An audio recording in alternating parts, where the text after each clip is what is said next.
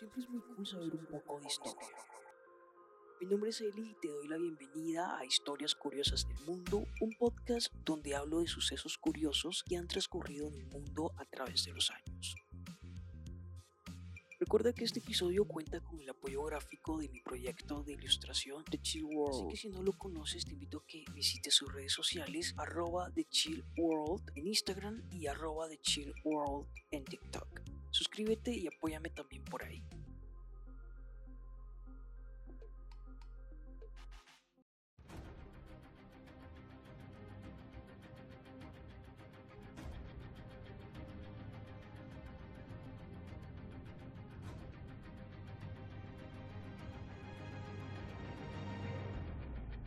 Una bomba atómica o bomba nuclear es un dispositivo que obtiene una gran cantidad de energía explosiva por medio de reacciones nucleares. Su funcionamiento se basa en provocar una reacción nuclear en cadena sostenida. Se encuentra entre las denominadas armas de destrucción masiva y produce una distintiva nube con forma de hongo cuando es detonada a poca altura sobre la superficie. Hoy les hablaré de la historia de las armas nucleares.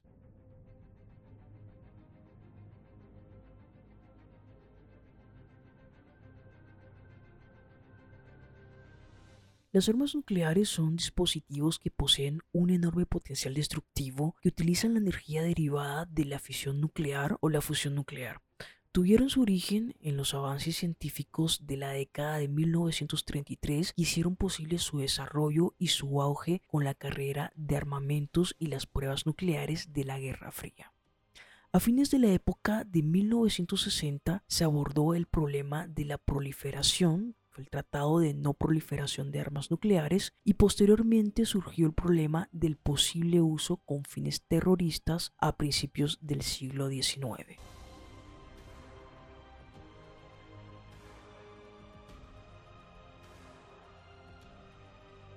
Pero ¿cuáles fueron sus orígenes? Bueno, el día 12 de septiembre de 1933, seis años antes del descubrimiento de la fisión y solo siete meses después del descubrimiento del neutrón, el físico Leo Szilard concluyó que era posible liberar grandes cantidades de energía mediante reacción neutrónicas en cadena. El 4 de julio de 1934, Schiller solicitó la patente de una bomba atómica donde no solo describía esta reacción en cadena neutrónica, sino también el concepto esencial de masa crítica. La patente le fue concedida, lo cual convierte a Leo Schiller en el creador de la bomba atómica. Pero este no la patentó en provecho propio, sino precisamente para prevenir que otros la construyeran. Fue el primer intento de no proliferación de la historia. Al obtener la patente se la ofreció como regalo a la Embajada del Reino Unido, confiando en que la caballerosidad británica evitaría que su invento fuese mal empleado alguna vez. En esencia, solo aceptaba que fuera usada contra los nazis si estos la desarrollaban por su cuenta. En febrero de 1936, el almirantazgo británico aceptó el terrible regalo. Schlissard también concibió los aceleradores lineales, el ciclotrón, el microscopio electrónico y en un periódico de 1929 describió el bit como unidad básica de información. Además, defendió toda su vida que los científicos eran moralmente responsables de las consecuencias de su trabajo. Pese a participar en el proyecto Manhattan, en cuanto se dio cuenta de que el proyecto de la bomba atómica nazi no era viable, se opuso con todas sus fuerzas al uso de estas armas contra Japón o contra cualquier otro país. Estas firmes creencias éticas le convertirían en un hombre atormentado que luchó el resto de sus días desde múltiples ambientes científicos y políticos contra su obra maestra, las armas nucleares.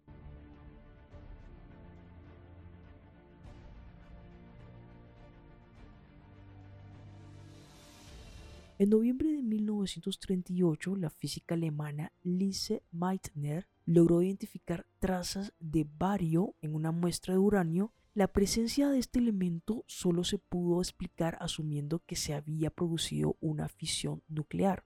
Como Meitner era judía y de hecho estaba ya planeando abandonar el país, lo que haría poco después el descubrimiento se lo adjudicó a Otto Hahn. Y fue por estas fechas cuando, ante la evidencia de lo que podía ocurrir, todos los países decretaron en secreto todo lo relacionado con la fisión nuclear y la bomba atómica. Al ocurrir esto, se iniciaron tres programas distintos, uno anglo-estadounidense, otro francés y otro alemán.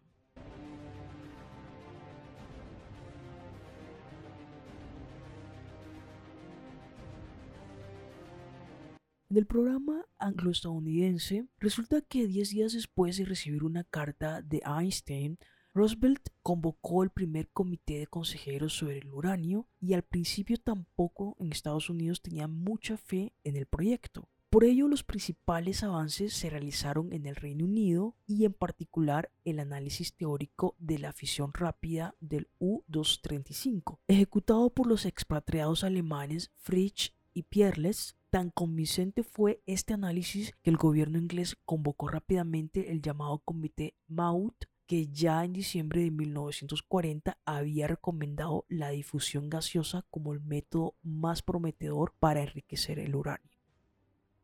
En 1941, en Estados Unidos, Philip Albenson construyó un sistema de enriquecimiento practicable por difusión térmica líquida y el 26 de febrero, Seaborg y Wall descubrieron el plutonio. A principios de marzo, los científicos angloamericanos ya sabían de qué orden habría de ser la masa crítica postulada por Slizard.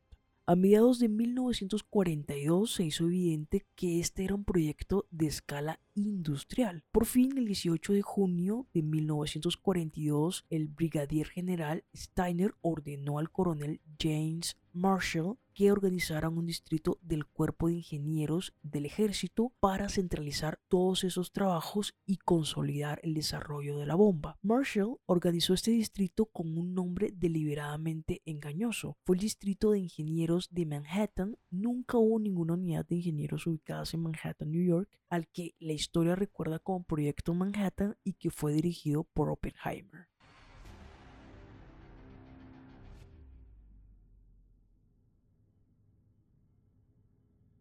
En cuanto al programa alemán, resulta que con el programa alemán estuvo afectado por cinco problemas de gran importancia. El primero, que Alemania carecía de acceso a fuentes de uranio, como era el caso de Estados Unidos. El segundo, que los científicos alemanes estaban muy especializados y orientados a lo práctico. Esto les impidió entender el proyecto de investigación en toda su extensión.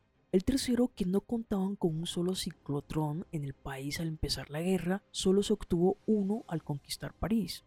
El cuarto, que el programa nuclear alemán dividió sus esfuerzos entre al menos tres departamentos, incluyendo la oficina de correos de Alemania nazi, hasta tal punto que se tenían que turnar el poco uranio disponible. El quinto, que hubo un error en el cálculo de coeficiencia de absorción neutrónica de carbono cometido por el profesor Walter Bodet de Heinsberg. Esto ocurrió también en Cambridge, seguramente se debía a problemas de contaminación por el nitrógeno de carbono usado en las pruebas, lo que provocó que los alemanes pensaran hasta 1945 que el grafito no servía como moderador. Además de esto, comandos británicos y la resistencia noruega destruyeron la planta de producción de aguas pasadas de Vermont y los envíos de la misma. En cuanto a Francia, Francia disponía de un avanzado programa de física nuclear antes de la ocupación y solo un año y medio después de terminar la guerra, Gouget ordenó la creación de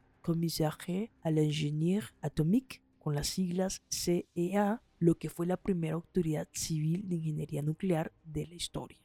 El alto comisario fue Jean-Frédéric Julie Curie y el centro de investigación se estableció en Sclay, al sur de París, y el primer reactor crítico de potencia cero comenzó a operar el 15 de diciembre de 1948 en la vieja fortaleza de Fort de Chutillon de la periferia perisiana. Contaban además con el doctor Bertrand Goldmischt, que había trabajado en el equipo anglo-canadiense en el proyecto Manhattan y que elaboró el primer método industrial eficaz para separar plutón. Y esas son algunas de las ocasiones en que se estuvo a punto del inicio de una guerra nuclear. Porque además de las crisis de los misiles de Cuba ocasionada en respuesta al despliegue estadounidense de misiles en Turquía y la invasión de bellacochinos, había al menos otras cuatro ocasiones en las que los sistemas de guerra nuclear de algunas superpotencias han entrado en alerta. Por ejemplo, está el incidente de la cinta equivocada,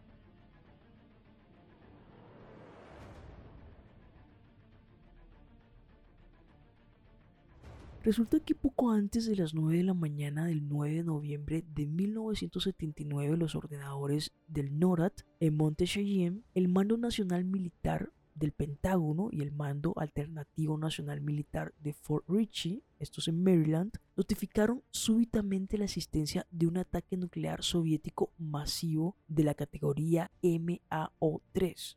Todo el sistema de represalia nuclear se puso en marcha, todas las prealertas se transmitieron, los bombarderos despegaron, la defensa civil llegó a activarse, sin embargo los datos procedentes de los satélites y de los radares por líneas directas no coincidían. No había ningún misil soviético mientras los ordenadores aseguraban que habían al menos 300 dirigiéndose a toda velocidad hacia Estados Unidos. La cordura se impuso y no se produjo ninguna represalia, ni siquiera cuando los ordenadores comenzaron a notificar impactos en el territorio continental de los Estados Unidos. A esas alturas ya era evidente que se trataba de alguna clase de fallo informático.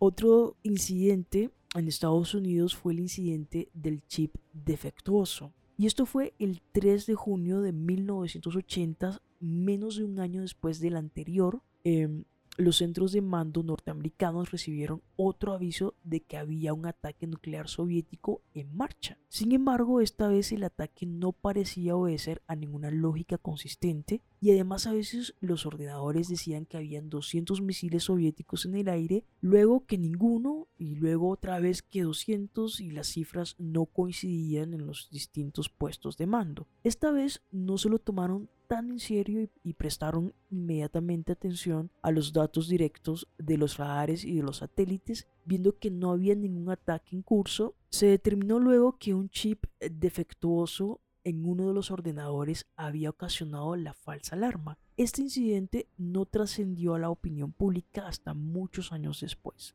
Otro incidente fue el del equinoccio de otoño, esto fue en la URSS, y el 26 de septiembre de 1983, solo 25 días después del derribo del jumbo surcoreano.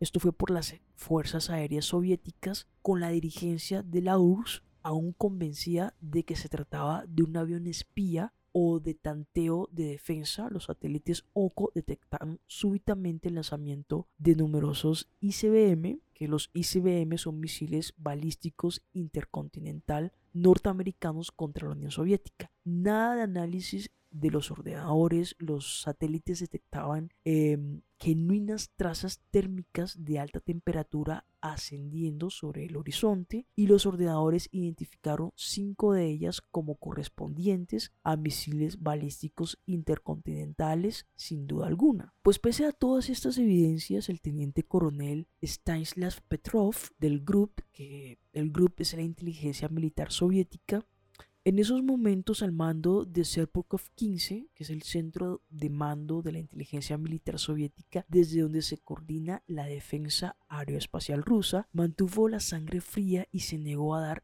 la alerta. Cuando le preguntaron después por qué no lo hizo, contestó simplemente, la gente no empieza una guerra nuclear con solo cinco misiles. Y resulta que aquel día se había producido una rara conjunción entre la red soviética OCO, la Tierra y el Sol, esto coincidiendo con el equinoccio de otoño. El Sol se elevó sobre el horizonte en el ángulo tal que coincidía con el área tangencial de cobertura de todos los satélites que vigilaban los emplazamientos norteamericanos de misiles y esto produjo en sus sensores señales térmicas espurias. Este efecto estaba previsto por los diseñadores del sistema, pero no está claro si Petrov era conocedor del mismo o no. Y el último incidente fue el incidente del cohete noruego. Al amanecer del 25 de enero de 1995, los noruegos, país miembro de la OTAN, lanzaron un cohete suborbital noruego-estadounidense para el estudio de las auroras boreales y otros fenómenos electromagnéticos de altas latitudes llamados Black Brand 12, con apogeo a 930 kilómetros de altitud.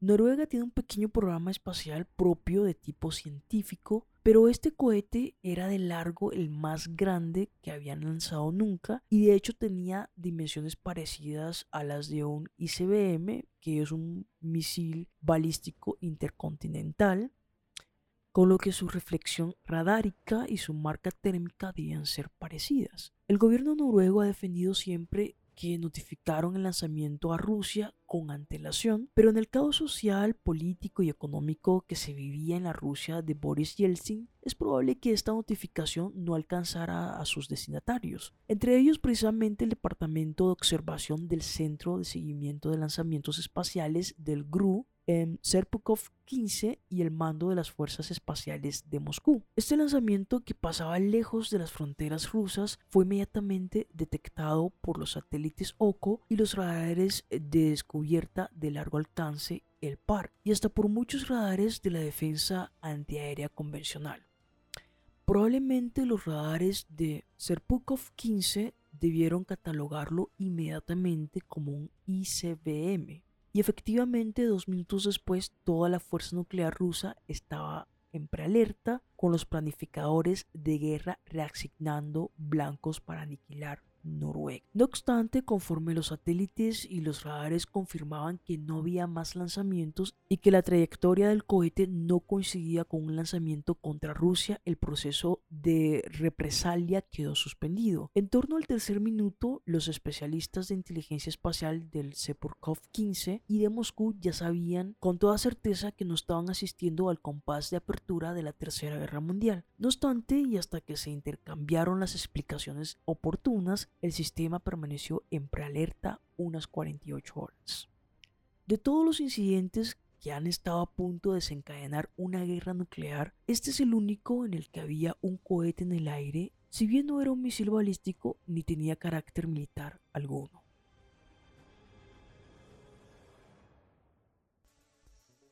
Espero les haya gustado este nuevo episodio. Si te ha gustado, no olvides suscribirte a este podcast, donde estaré publicando contenido cada semana.